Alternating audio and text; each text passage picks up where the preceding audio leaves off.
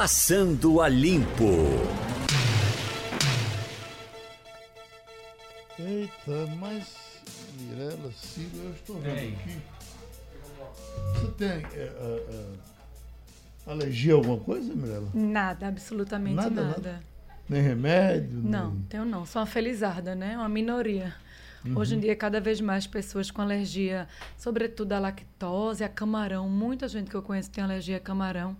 Algumas medicações. Também tem minha sogra alérgica a aspirina, dipirona, Há remédios, tem a tempo, né? remédios. É, tem muita gente que alergia a remédio. Eu tenho muita sorte também, sempre que vou ao hospital, as pessoas perguntam, as, as enfermeiras, o pessoal que faz o pré-atendimento, a alergia, nada. Agora, tem um amigo nosso aí, rapaz, acho que é Alfredo Bertini, me disse uma vez, Ciro, eu sou preocupadíssimo, eu tenho que avisar todo mundo. É isso, isso, isso, isso, isso. O que é que você pode?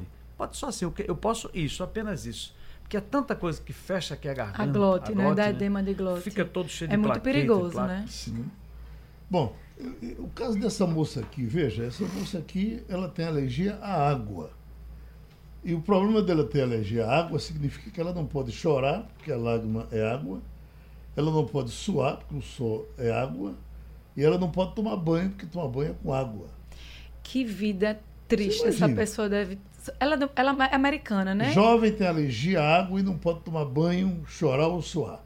É uma moça de 21 anos. Uma jovem. Que sofrimento, meu. Muito, eu não consigo nem imaginar como é. Imagina aqui no Recife fazendo um calor desse. calorão não desse. poderia nem andar pela rua, né? Que a gente não andando na rua já tá suando. Eu não sei nem mensurar a dor dessa, dessa jovem aos 21 anos, que tem toda a questão, né, de beleza também envolvido e não poder chorar, o mínimo, não poder suar, não poder tomar banho. Ela, ela toma dois banhos por mês. Por mês, Por né? mês, né? E Isso rola a vida toda, né? Isso não, não, não se cura, né? É, eu vi o Flash vindo para aqui e disse que ela tem até erupção na pele, né? Ela Sim. tem febre forte, muito triste, é uma coisa.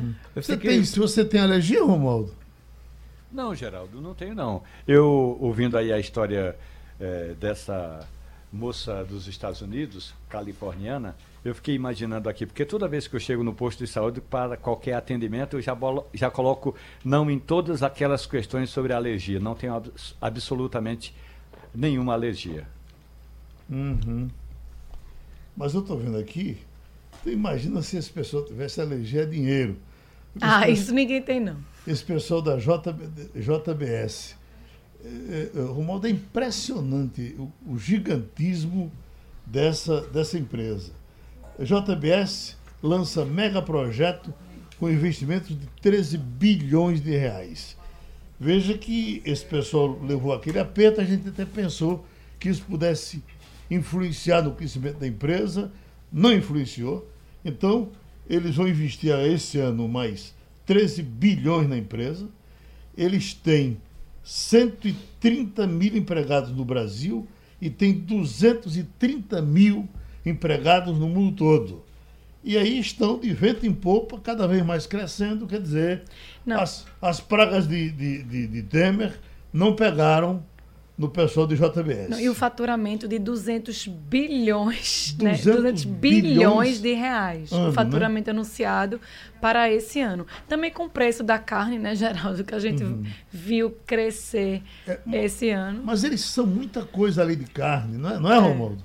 Sim, o empreendimento que eles começaram aqui na periferia de Brasília, Geraldo, que era um pequeno açougue, aí depois se desdobrou em fornecer carnes, mas depois passaram a também a fornecer outros tipos de produtos, como por exemplo adubo. Essa é uma área em que você vende muito adubo químico, adubo orgânico. Eles também trabalham com pesticida, com inseticida, ou seja, desenvolveram muito bem os produtos para os quais eles se especializaram. E a JBS não se abalou. É verdade que houve todo aquele entreveiro com a justiça, eles fizeram um acordo de leniência, a empresa entregou todo o esquema do qual estava participando, deu nome aos bois, literalmente, e agora estão livres para fazer esse tipo de investimento. É bem verdade que a JBS começou, Mi- Mirella, com as benesses do Banco Nacional do Desenvolvimento Econômico e Social e hoje já pode vi- viver sem a ajuda do Banco Social Brasileiro. Eh, Tem a holding contempla frango, suíno, alimento processado, fertilizante, biodiesel, latas, entre outros que Romualdo citou. E a projeção para, o ano, que o CEO teve uma coletiva hoje, é, a expectativa é de projetar na economia 13 bilhões, com a expansão, inclusive, da CEA. Vem batendo recordes constantemente de exportações de produtos industrializados, é, é toda aquela coisa de embutidos. Enfim, é uma, gigante, uma gigantesca fábrica de fazer dinheiro. Silvio Geraldo. Oi. Nessa, nessa viagem que o governo brasileiro levou um grupo de empresários para a Ásia e depois para o Oriente Médio, é claro que o Joesley Batista e o Wesley Batista não foram. Eles não estão mais aparecendo na hora de fechar negócios, mas representantes da, do, do holding, eh, ou da holding, do grupo JBS, estiveram na China eh, e também eh, nos Emirados Árabes para vender carne brasileira. E agora que o Brasil está vendendo cada vez mais carne para o exterior, mais essa empresa ou esse grupo de empresas está se desenvolvendo. Então, o governo brasileiro, se hoje não está mais emprestando dinheiro com facilidade, como foi no passado com o dinheiro do, eh, do BNDES, mas ainda assim a empresa está sendo apresentada pelo governo brasileiro lá fora. Hum. Ciro, a, a, a expectativa da semana que vem desse julgamento no Tribunal de Contas do Estado de coisas da Arena Pernambuco. O pessoal tinha parado de falar na Arena, porque estava tudo correndo em segredo de justiça. Uhum. Agora volta a falar e na próxima quarta-feira é dia de se saber mais coisas. Né? Além disso, eu fico querendo saber o seguinte: o que, que ficou? A quantas andam? O que, o que, é que, tá, o que é que as pessoas ainda podem falar do ponto de vista da cidade da Copa? Porque nós vimos reportagens lá, Mirella, acho que você se lembra, para chamar a atenção de que e defendíamos o empreendimento, Sim. porque não era só o campo de futebol, era o campo de futebol, mas residências, mais multiuso, uh, né? Residência, multiuso, comércio. Residência, comércio, inclusive no entorno, outras empresas. Chegamos até lá, temos lá a, a reserva São Lourenço, foi construída pensando naquela via crescer, Era um novo bairro, um novo, um novo bairro. bairro. E eu, até porque Recife não tem para onde crescer muito, se a gente for ver. Né? A gente tem Rio ali, Grande Recife que eu estou falando. É, a gente tem Jaboatão, Olinda e Paulista ali também. Então, era a oportunidade do, do, do Grande Recife desenvolver ali, que infelizmente não aconteceu. Ficou só com a arena. Agora, veja só, nós tínhamos a expectativa de ser ali como acontece em aldeia, o encontro, né, uma encruzilhada do Recife, de Camaragibe, Camaragibe Jaboatão e São Lourenço da Mata. Quer dizer, a coisa ficou no campo, o campo, os times daqui já não querem mais. O Náutico voltou para o Caldeirão, para a casa dele, que é, que é os aflitos. E como fez bem, né? Ter voltado para casa. O Santa voltou a botar grama no, no, no, estádio, quer dizer que vai usar mais o estádio dele do que lá. E o Sport aqui, qual é que tem, utilizou esse ano para um jogo aqui. Enfim, Cadê as casas? A minha experiência de. Eu gosto de ir para campo, eu gosto de ir para campo com meus filhos. E minha experiência na indo para a arena realmente não foi positiva. Como a gente trabalha esse, esse sentimento de experiência para o consumidor, experiência é a palavra da vez para o consumo, é, realmente não é bom, porque para você chegar é muito difícil. Você quer utilizar o metrô é ótimo, o metrô chega, mas não chega perto. Você tem que ter uma outra alternativa. Chega no metrô, acho que fica 3 quilômetros, Ciro, do metrô para chegar lá é, na é, arena. É nessa faixa, ele não me entrega você lá. Não entrega não lá. chega lá. Então você tem que ter Aí você vai de carro. Eu passei, eu me lembro que era um jogo do esporte, que era dentro, eu tinha estacionado dentro da, da arena, tem um estacionamento muito bem organizado. A arena é excelente, a, estru, a, a estrutura da, da arena é realmente digna do, de, de. Eu fui, já fui para alguns estádios de futebol fora do Brasil e realmente não deixa a desejar, é excelente. Sim.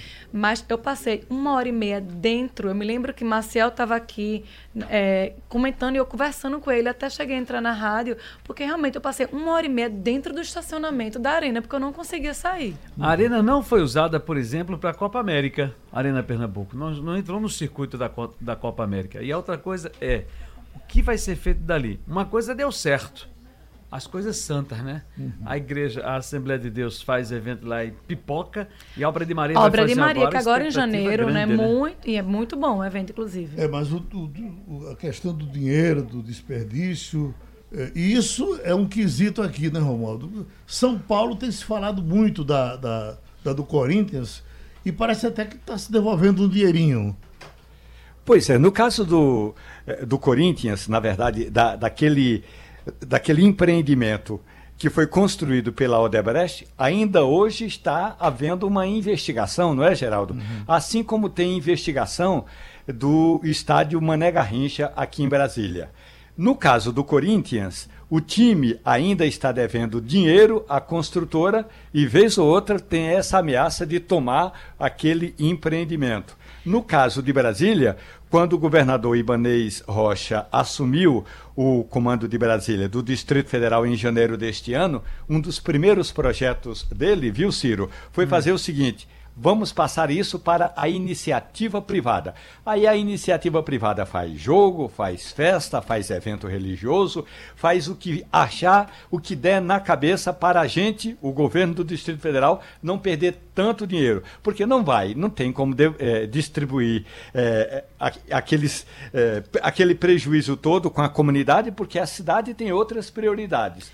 Hoje, no caso da administração da Arena aqui em, em, no Distrito Federal, a Arena Mané Garrincha, ela está se pagando porque a iniciativa privada tomou conta. Mas no processo de investigação, Geraldo, uhum. o então governador do Distrito Federal, Agnello Queiroz, foi enrolado, chegou a ser preso e está respondendo a processo em liberdade. Uhum. Lembrando que a Arena custou 479 milhões, isso preço de 2009, e o Estado continua bancando a manutenção e no ano passado registrou déficit de 7,4 milhões. Hum. Então, fora todo esse valor. Não tem que pagar um dinheiro também ao Debrecht, né? Não é, tem um... tá, tá uma complicação grande. Acho que a gente vai saber. Como está correndo em segredo de justiça, o pessoal andou, segura, né? Andou parando de falar disso. Agora vai voltar e vai voltar em, em, grande volume. Mas sem dúvida que é muito, muito, muito dinheiro, muito que, dinheiro. Do, do povo que está sendo para bancar a coisa que a gente lá atrás pensou. Isso não vai dar certo. Uhum. Alguém vai para o morro? Gosta do morro? Sim, fale do morro. Ai, gente, é um momento muito especial para mim Você acredita que eu fico esperando dezembro para mim, para eu subir no morro, ver Nossa Senhora da Conceição. E o que mais me chama a atenção é que ela não é a nossa padroeira oficialmente, né? Não. É a padroeira Nossa Senhora do Carmo, que é em julho, 16 de julho. Mas como Nossa Senhora da Conceição toca, é, desde pequena meu avô me fez esse bem de apresentar. Eu chego a me emociono falando. E eu adoro me vestir de azul, andar e comungar com as pessoas que você vai abraçando, vai ver gente de costa, vai ver gente de joelho, gente com filho pequeno, agradecendo. É um momento muito especial do ano, eu acho. Certos comportamentos, né, a, a respeita, mas não, eu, eu, fico, eu, eu sinto dó das pessoas por conta daqueles que elas se comprometeram, estão cumprindo, subindo ali o morro. Mas olha, muito mais que simplesmente a fé, e eu digo isso mesmo, simplesmente a fé, é quando você vai lá, eu fui vários anos que eu trabalhei na Rádio Olinda e a gente ia transmitir, e você vê o povo chegar, o povo chorar, o povo se abraçar, ao acender a vela, a um canto, a um hino, a manifestação. Essas coisas te movem e diz assim: isso é cultura, é o Isso. caldo da gente, do nosso povo, que está naquele morro, está naquele entorno. É um verdadeiro caldeirão de gente que passa por todos esses sincretismos. Nossa Senhora, Ansan e por aí vai. Eu acho aquele muito bonito, muito Mas nós vamos partir para o secretário de Turismo do Estado. Bora uh, deputado Rodrigo Novaes, porque ontem eu estava contando aqui a minha experiência de pegar esse cruzeiro, o navio soberano, partindo para Salvador e voltando para Recife. Então, a saída aqui do Recife foi uma coisa complicada, como a gente não vê em canto nenhum do mundo, e, na verdade, a gente sabe que isso não é processo de um agente só. Ali tem a CVC, ali tem a Pumantu, tem o próprio navio e tem realmente a estrutura do Estado. Mas, secretário, uma das coisas que eu acho que, que eu não tenho dúvida que é com, com relação ao Estado e à Prefeitura, é, por exemplo, a entrada para você pegar o caminho de botar as malas. Uh, a orientação do guarda, e só tinha um guarda que estava lá, que era o guardazinho do porto, ele dizia: você vai quem ia levar a gente levava e voltava pelo mesmo caminho. Um belo engarrafamento desnecessário, porque uh, uh, uh, não tem como as pessoas voltarem sem atropelar umas nas outras. Elas teriam que fazer o circo, sair pelo outro lado.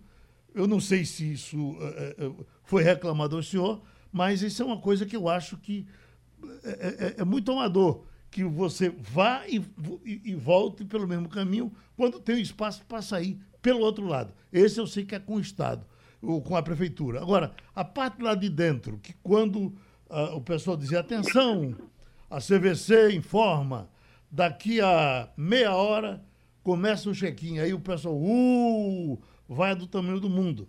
É bom lembrar que a gente foi recomendado para chegar, para pegar o navio de 11 horas da manhã, e teve gente que entrou, no, conseguiu entrar no navio às 9 horas da noite. Bom, outro detalhe, que esse é, é qualquer pessoa que fez o cruzeiro, o senhor sabe disso, é, é, você entrega as malas, você faz o check-in e você emburaca para o navio, não precisa deixar as pessoas naquele, naquele cercado. E as pessoas ficaram. Acho que isso aí é por conta da, de, de CVC ou, ou, da Pumatu. Acho que isso não é com o Estado. Mas acho que o Estado pode pressionar para que eles façam como o resto do mundo faz. A palavra é sua. Geraldo, bom dia. Bom dia, Mirella, Ciro. É uma honra falar com vocês e poder esclarecer aí esse fato tão importante. É, primeiro, destacar um lado positivo, né? embora a pauta é, que seja colocada seja uma pauta que, que nos imponha algumas respostas, né, que a gente teve um aumento esse ano, a temporada anterior para esse ano, 19 para 26 navios, a gente vai ter um aumento de 23 mil turistas, passageiros, para 40 mil, um aumento de mais de 70% é, de uma temporada para outra. Isso é importante, porque a gente pode atrair, é, tem um impacto na economia de mais de 8 milhões de reais a partir de um gasto médio de 200 reais de cada passageiro que embarca por aqui. O senhor, o senhor, vê, o senhor vê possibilidade da gente ter navios saindo daqui com mais frequência. É, Para mim, isso foi quase uma novidade. E esporadicamente a gente tem. Mas esse é um sonho, o Recife ter navios saindo para todo canto. O Geraldo, a gente tem essa vocação, né? A uhum. vocação uhum. do, do passeio marítimo. Então, é importante que a gente incremente. A gente vai ter dois navios com embarque aqui a partir do Recife e vamos ter, depois de algum tempo, né, dois navios atracados aqui no porto no período do carnaval. Né? Então, uhum. também foi uma conquista importante, esforço é, do governo do estado, junto com, com as operadoras e agências de viagens, que a gente conseguiu é, esse feito. Mas eu quero falar sobre a questão do terminal marítimo, Geraldo. Eu procurei conversar com o Bruno Chuambo, secretário de Desenvolvimento Econômico, né, que é, na verdade, o terminal, o Porto do Recife, que administra o terminal. E o que foi dito foi justamente que o horário é, que constava no voucher do check-in não era o horário da abertura do navio. Né? Na verdade, houve uma discrepância nesses horários, houve um equívoco, né? ou uma falta de cuidado, né? e acabou acarretando que duas mil pessoas ficaram acumuladas lá no terminal. Embora o terminal seja novo, né? duas mil pessoas esperando para o mesmo destino, seja onde for, se for no aeroporto do Recife, ou se for onde for, realmente causa um, um tumulto. Né? Então, é preciso que a gente corrija isso hoje já foi conversado. Ontem eu, falei com o responsável da CVC, o Cleiton, que é o diretor comercial, o diretor de operação, para justamente a gente poder rever é, esses procedimentos, para que isso não aconteça mais. E o terminal marítimo também, o Porto do Recife, vai sentar com o pessoal é, também responsável para que a gente possa, o armador do navio e a agência de turismo, a CVC, para que seja ajustado o horário anunciado no check-in, no voucher. Então, o horário do voucher precisa constar o horário do navio. Não é concebível que a pessoa conste no voucher 11 horas da manhã e a pessoa só vai poder entrar no navio às 9 horas da noite. Isso não existe. Então, houve um problema é, de operação né, que está sendo corrigido, justamente em sintonia com o Porto do Recife, com o Terminal Marítimo e a agência de viagem, a CVC. Uhum. Isso é uma situação. Em relação ao trabalho que o governo do estado faz para receber e a prefeitura do Recife receber bem esses turistas, a gente tem um CAT que recebeu aí mais de 500, foram 500 e 543 é, pedidos de informações, todos com atendentes bilíngues. A gente recebeu com, com receptivo, com muito frevo, com dança, com orquestra, justamente para poder bem receber os turistas e deixar uma boa impressão, porque é fundamental, porque eles passam pouco tempo, é um turista que passa aí quatro horas, cinco horas, é importante que eles tenham a curiosidade, se animem a voltar à nossa cidade, conhecer um pouco mais da nossa paisagem, da nossa cultura. Então, o momento que a gente tem ali no terminal, na saída, então a gente tenta deixar uma boa impressão. Então, a gente cuida é, dos atendentes, do atendimento, cuida de fazer um receptivo que possa atender bem, receber bem esses turistas. E no que diz respeito à operação do terminal, você colocou aí a questão da mala, né, isso vai estar sendo revisto. É, eu acredito que é por conta da. Na verdade, a gente tem um, um fluxo de, de, embarque aqui mínimo, né? Então é preciso que seja revisto isso e o Porto do Recife já está sentando com a CVC, com o armador do navio, para a gente poder ajustar e não acontecer mais isso. Eu quero lhe dizer que a, a saída foi normal. Nenhum problema, a gente chegou, saiu normal, pegou táxi, foi tudo embora. Mas a, a entrada foi, foi essa complicação, porque em qualquer lugar que você vai, você entrega a mala, faz tudo é imediato. Entrega a mala, faz o check-in e emburaca para o navio e acabou. Aí o pessoal ficou esperando, quem chegou de. Eu cheguei por aí pelas 11 horas mais ou menos, e eu, quando consegui entrar, foi 4 horas da tarde, por aí. Enquanto ficava lá esperando outros amigos que só conseguiram entrar de 9 horas da noite. É, é isso, não pode, isso não pode acontecer, uhum. Geraldo. Né? Eu repito, o terminal, o Porto do Recife, está é, entrando em contato, vai fazer uma reunião hoje, falei ontem com o secretário Bruno Chuamba, vai sentar hoje com a CVC para poder, e o armador, para poder ajustar isso. O horário do voucher precisa constar um horário compatível com a da entrada do navio.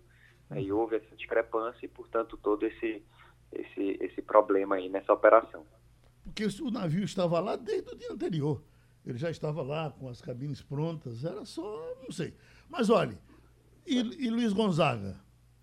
Gonzaga a gente vai fazer, a gente teve ao longo do meio do ano, né, em junho, julho até agosto, até a data da morte de Gonzaga, dia 2 de agosto, a gente teve uma exposição Tengo Lengo Tengo, com a, contando a história de Gonzaga, do Padre João Câncio, criação da Missa do Vaqueiro de Serrita, lá no Cais Sertão, foi recorde público, mais de 20 mil pessoas visitaram a exposição. Tivemos aí várias atrações ao longo dos finais de semana.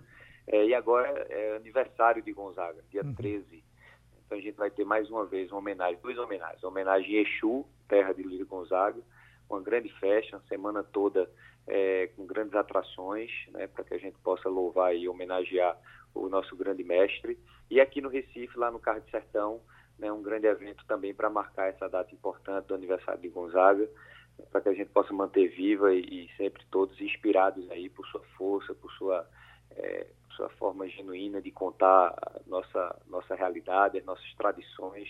Importante essa lembrança de Gonzaga, é, depois de 30 anos de sua morte. Esse ano completou 30 anos da morte de Gonzaga. Importante que o governo do estado marque essa data e possa atrair o público. Dizer, então eu quero aproveitar aqui toda a tua audiência, que é enorme, né, para convidar todos, dia 13, à noite, a partir das 19 horas, lá no Carro de Sertão, vamos homenagear Gonzaga, muitas atrações, Josildo Sá e outros artistas, né, todo mundo lá para que a gente possa cantar Gonzaga e homenageá-lo. Agora está o chororô do pessoal do Parque Asa Branca, porque eh, me parece que há uma contribuição da Prefeitura, eh, o, do Estado, mas é com o, o Exu lá no centro, dentro do parque, me parece que não houve um, um, uma ajuda para o pessoal. Foi é, isso? Na verdade, a gente, a ajuda sempre é feita diretamente com o município, e o município é quem fica responsável pelo apoio ao parque. Esse ano o governo do estado está investindo lá um dinheiro significativo, importante, é, para que a prefeitura, o município possa fazer a sua festividade. E essa relação com o Parque Asa Branca se dá diretamente através da, do município.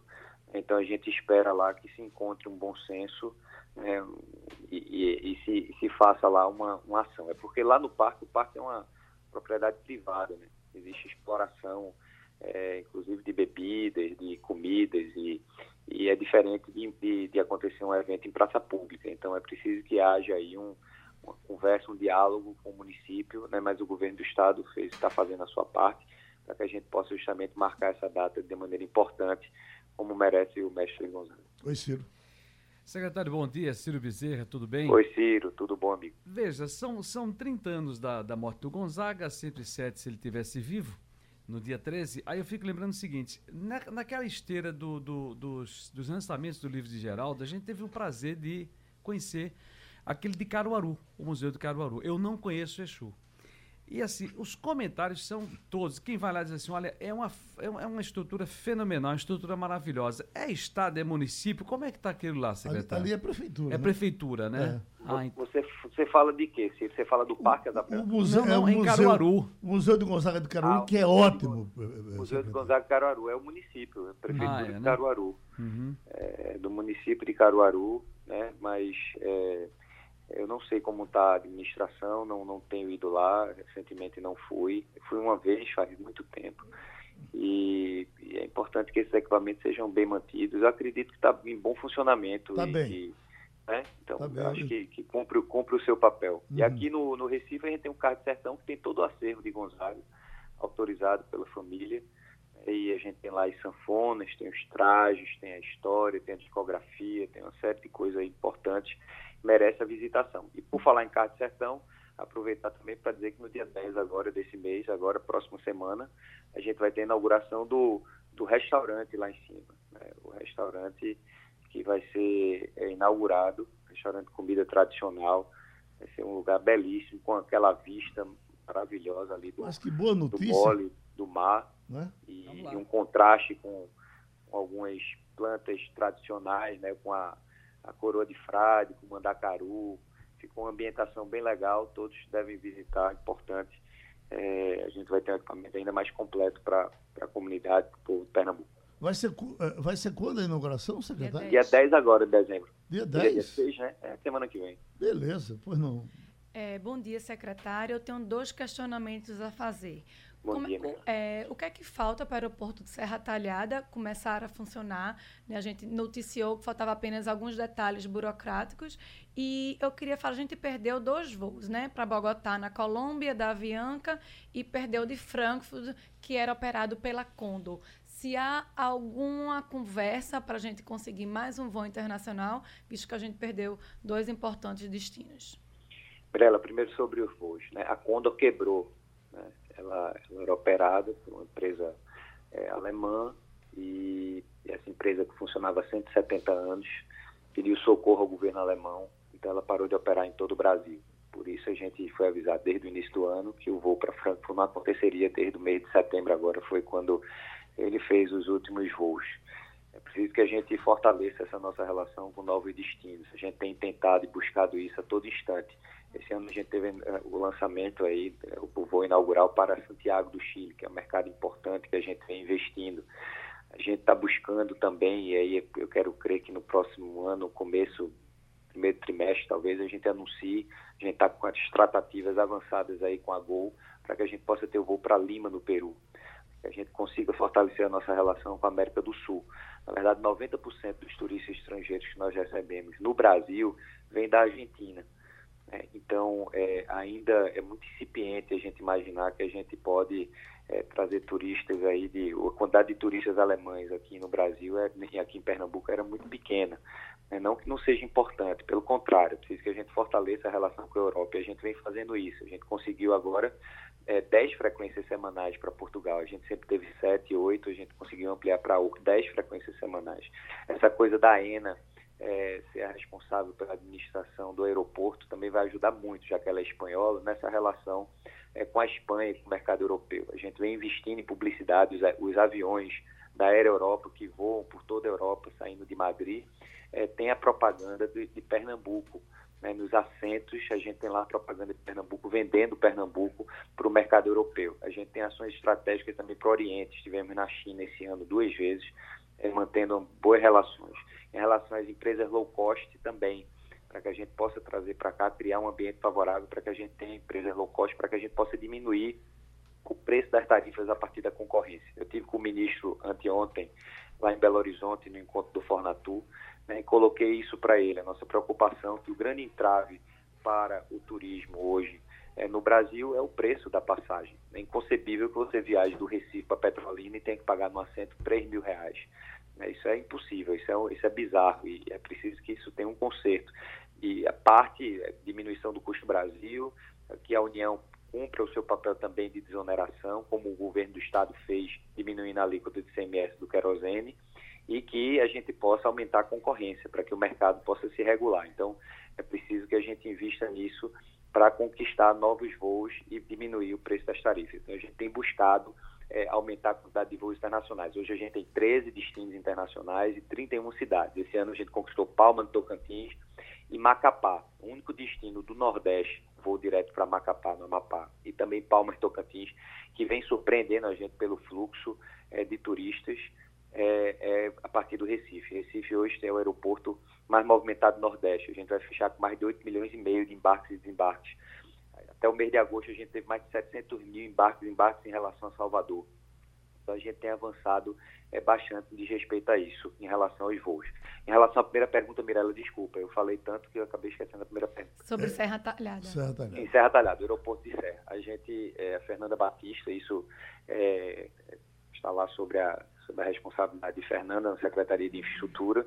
Ela reviu é, todos os procedimentos burocráticos junto ao convênio que existia junto à Secretaria, o Ministério do Transporte, para que a gente pudesse, é, enfim, poder inaugurar aquele aeroporto. É né? preciso que já está sendo feito, realizado a terraplanagem e também a cerca que precisa estar, estar no entorno da pista e o novo terminal. Existe um entrave em relação à licitação que está sendo resolvido e, e a gente é muito importante que isso seja resolvido aí e que a gente tenha essa obra concluída no primeiro semestre do próximo ano.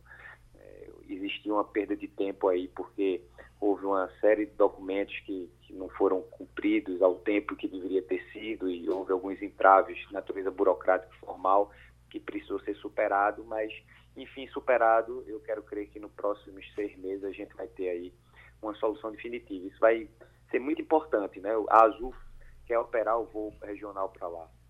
E a gente tem uma região lá que em torno de 700 mil pessoas. A gente tem o Pajeú lá com 300, 400 mil pessoas, a gente tem Itaparica com mais 150 mil pessoas, a gente tem o Sertão Central com Salgueiro, Belmonte, é, também importante, e até o Mochotó mesmo, Marco Verde, que vai se servir desse aeroporto, podendo escrever uma nova, uma nova página na história é, da região que diz respeito à atração também de negócios, de empresas, de indústrias.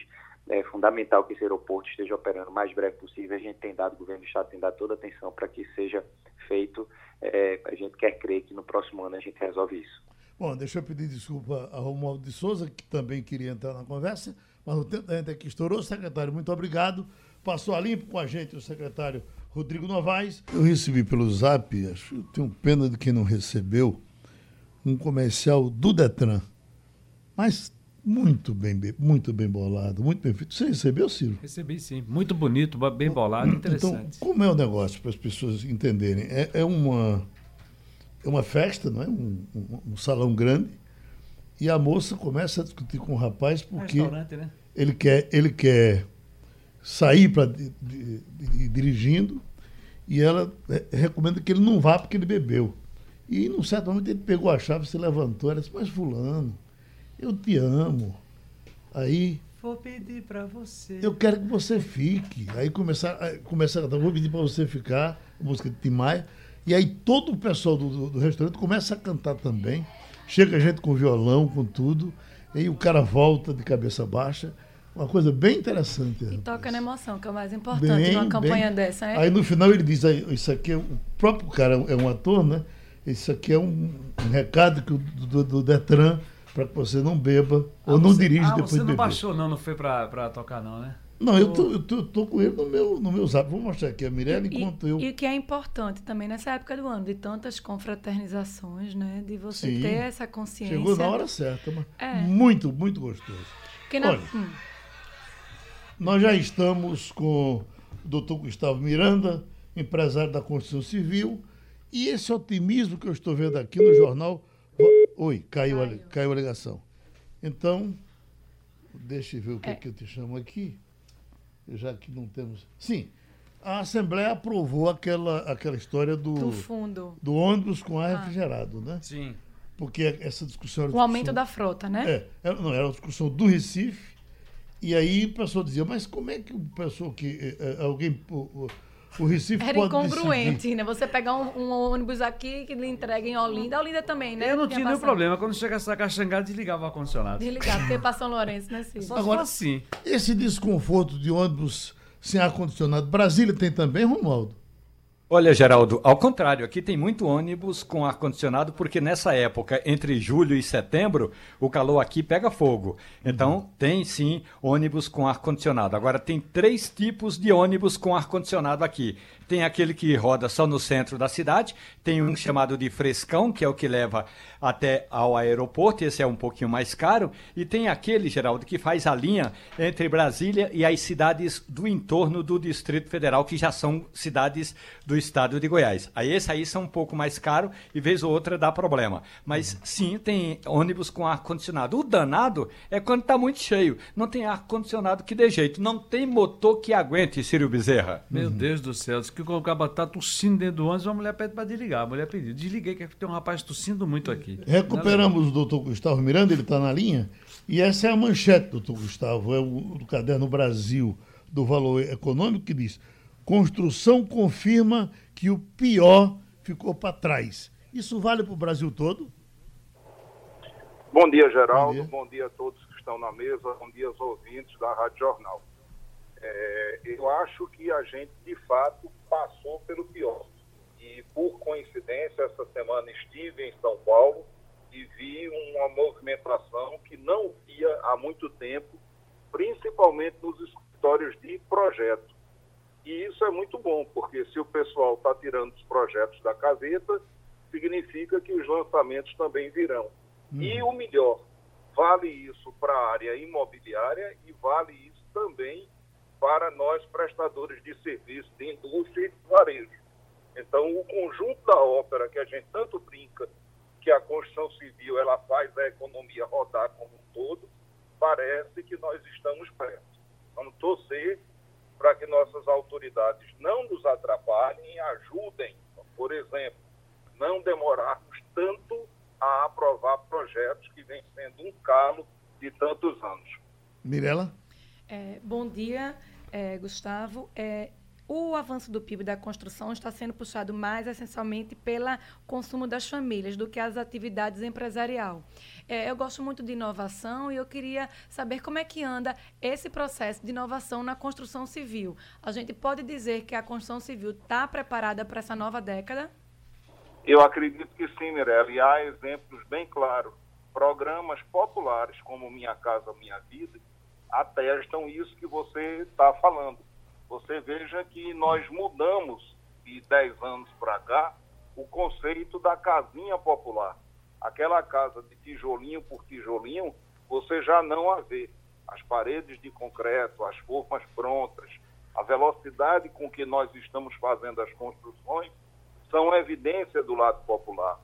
Se você visita um shopping, você vê hoje obras muito mais rápidas, muito mais limpas, com a presença das estruturas metálicas, paredes de gesso, enfim, há uma presença muito grande hoje, os engenheiros até brincam, da química na construção civil, tamanha a quantidade de vernizes, de colas, de adesivos que nós estamos usando. Então, eu acho que o desenvolvimento tecnológico, uma preocupação hoje muito grande com a questão ambiental, a gente hoje tem uma preocupação enorme com resíduo, com reaproveitamento, isso é um tema largo e, e, e assim, muito amplo, daria para conversar bastante sobre isso. Romualdo de Souza. Gustavo Miranda, bom dia, tudo bem? Bom dia, Romualdo, prazer. Olha, tem uma questão que está no Tribunal Superior do Trabalho. No passado, a construção civil batia recordes na área de índices de acidente de trabalho e agora está reduzindo. Eu até conversei com um dos ministros e ele me disse o seguinte: que a construção civil está criando alternativas é, de segurança. É de fato, essa segurança no trabalho tem sido uma preocupação da área da construção civil, porque a gente tem muito receio, não é, Gustavo, é, de que vão tocando as obras e vão esquecendo a peãozada. Olha, Romualdo, eu fico muito feliz com sua pergunta, porque mais do que dizer que sim, essa preocupação ela é presente, nós hoje temos números para mostrar tá certo? Aqui em Pernambuco, por exemplo, onde eu tive a oportunidade de ser o presidente do Sinduscom, nós temos uma campanha de prevenção de acidentes que ela é diária. Imagine você que todos os dias, pelo menos dois canteiros de obras são visitados por uma equipe nossa que vai lá e faz uma simulação de uma fiscalização tal qual um agente do Ministério do Trabalho, da Delegacia Regional do Trabalho. Então, esse trabalho ele começa mostrando de forma preventiva os riscos do acidente e termina mostrando uma simulação ao engenheiro, ao diretor da empresa, se possível, o quanto ele poderia estar perdendo se levasse multas por alguma falha que ele esteja cometendo. Então, essa preocupação com a é, questão de segurança do trabalho, ela hoje é igual à questão ambiental. É pauta, quem não se preocupar com isso, não tenha dúvida nenhuma que vai sair do mercado. Então, doutor Gustavo Miranda, a gente lhe agradece. A manchete é essa, a construção confirma que o pior ficou para trás, o senhor, pelo que entendi, o, o pior ficou para trás, mas o melhor ainda não chegou. Está chegando, não é isso? Sim, está chegando, mas graças a Deus é um chegando que dessa vez nós estamos acreditando. Uhum. Eu ratifico o movimento nos escritórios de projeto, notadamente São Paulo. Talvez aqui nós estejamos numa velocidade um pouco menor, mas aí é uma questão de paciência, porque vai chegar também. Bom, eh, Camila está nos trazendo aqui 800 reais, duas cadeiras de rodas. Euclides. Euclides de Bibiri. Pronto, Euclides. Seu dinheiro está chegando, suas cadeiras, suas doações são bem-vindas. Mirela, é Roberto Carlos, né? Roberto Carlos. Roberto Carlos, a gente estava conversando aqui fora do ano durante o intervalo e ai, como impressiona. É tanto tempo eu cobrindo. É, eu me lembro assim um show que me marcou muito. Eu acho que você também, Geraldo, foi a volta de Roberto Carlos ao, aos palcos depois da morte de Maria Rita. Eu, eu, acompanho muito há muito tempo, faço cobertura do show e me impressiona saber que desde que foi anunciado, né, o show sábado está completamente esgotado e foi todo vendido na primeira semana de início de vendas. Lembrando que o, o sábado é de 8h30, no domingo o show é às 18 horas e tem uma peculiaridade. É um show só para mulheres homem não pode entrar, todos os médicos que dão aquele, aquele suporte médico também vão ser mulheres, enfermeiras, o pessoal do bar também vai ser mulher, pessoal da brigada militar também que faz aquela segurança também é mulher, de homem mesmo, só Roberto Carlos e os técnicos e os músicos. Então é algo assim que a gente não, não nunca passou por isso, né, de ter um show uhum. só para mulheres. Lembrando que o Roberto Carlos foi quem inaugurou a casa, a Classic Hall, em 2001. Domingo ainda tem vaga, alguns camarotes, o restante não. Tudo uhum. foi vendido. O ingresso mais barato, que você deve estar me querendo me perguntar, era 200 reais. Sim. A agenda dele é, de chegada, essa coisa toda, isso é. Nunca é divulgada. É bem. O, o ele continua, fica... não, ele, tem, ele vem no jatinho, né? Próprio, ele sai daqui vai. Ele come, tem outros shows pelo Nordeste. Já estaria por aqui, será? Eu acredito que não. Acho que ele deve chegar amanhã mesmo. Amanhã, né? Isso.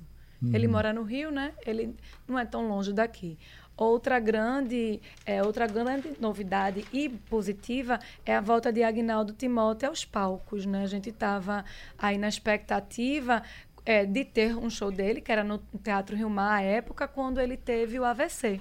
Sim. Né? Passou dois meses, né, bem difíceis. Ele estava mas... com a agenda cheia para cá, Isso. não era? Ele tinha o, o Manhattan, tinha o Rio Mar, Rio Mar. Uh, tinha, parece que Rio Grande do Norte, tinha Bahia. Isso. Ele chegou aí para da Bahia e quando chegou na, na, na, Bahia ele teve um acidente. Teve o AVC, exatamente. E ele está recuperado, né, voltando a fazer shows. o que impressiona, de... Mirella, é, é, é, que é possível que com relação a, a, ao físico ele esteja ainda com alguma dificuldade de locomoção. Mas com relação à voz, pelo Nada. que a gente recebe aqui pelo zap, ele não, mexe, não mexeu com o camarada, né? Aos 83 anos. Aos 83 né? anos. Vale destacar essa Muito besteirinha, bom. aos 83 anos. Então ele se apresenta amanhã às 21 horas. Não, hoje, desculpa. Aguinaldo é hoje. Hoje, sexta-feira, às 21 horas. Tá com novo visual, muito mais magro. É, eu li que era 26 quilos, mas ele vai estar tá aqui daqui a pouco, né? Daqui Isso? a pouco ele chega. É, aí vai confirmar e tá com o cabelo bem preto. Vocês é, já viram? É. Ele até avisava, olha, esse cabelo branco eu vou pintar. Foi. olha, lembrando que no domingo vai ter um show gratuito na Praia de Candeias, a partir das 17 horas, que é a Unilever Sons do Brasil, com a Orquestra Sinfônica Heliópolis, El Barramalho e Geraldo Azevedo. Isso é de graça lá na Praia de Candeias.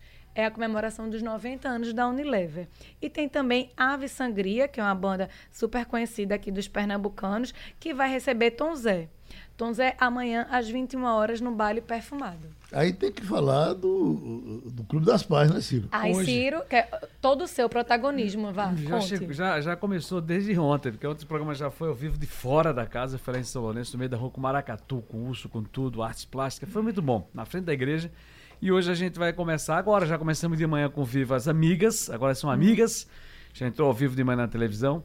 Agora, 11h30, vamos para lá correr para a gente fazer o vivo com Anne Barreto, com Augusto César. Algumas pessoas estão por lá também na fe- já para se preparar para a festa. Fernando Mendes, que vai para a festa hoje. Tá Vem com pra a cá, às À 11 noite é horas. quem lá no Clube das Pais, Ciro? Começa às 5 da tarde, aí começa Raízes do Brega, depois entra, aí já vai chegando para perto das 6 e meia que entra Fernando Mendes, porque Fernando Mendes vai fazer ao vivo também comigo o programa. E ele continua depois que o programa terminar, de 7h15, 7h40, ele continua o show. Aí depois tem Amigas do Brega, Augusto César, Chama do Brega e a Orquestra do Clube das Pais, que sem demérito algum é uma das melhores bandas que eu já curti. A festa promete até as duas da Zé madrugada. Teles comentou comigo, é meu vizinho de, de bancada, e Zé Teles comentou comigo que ele tinha ido recentemente ao Clube das Pais e destacou a qualidade da orquestra do Clube muito das boa, Pais. muito boa. Ele disse assim, fazia tempo que eu não ia, eu fiquei assim, impressionado com a qualidade. Muito, muito bom. Então vale Uhum. a pena ir. Daqui a pouco tem aí o debate hoje com Fernando Mendes, que é uma das atrações do nosso, da nossa festa lá no Clube das Pais, e Agnaldo Timóteo matando saudades. Agora, Romualdo, Renan vira réu pela primeira vez na Lava Jato. Aí, essa informação que já se sabe. Eh, eh, Renan tem. eh, Me parece que depois desse aperto, ele ficou um pouco mais contido. Ou não, Romualdo?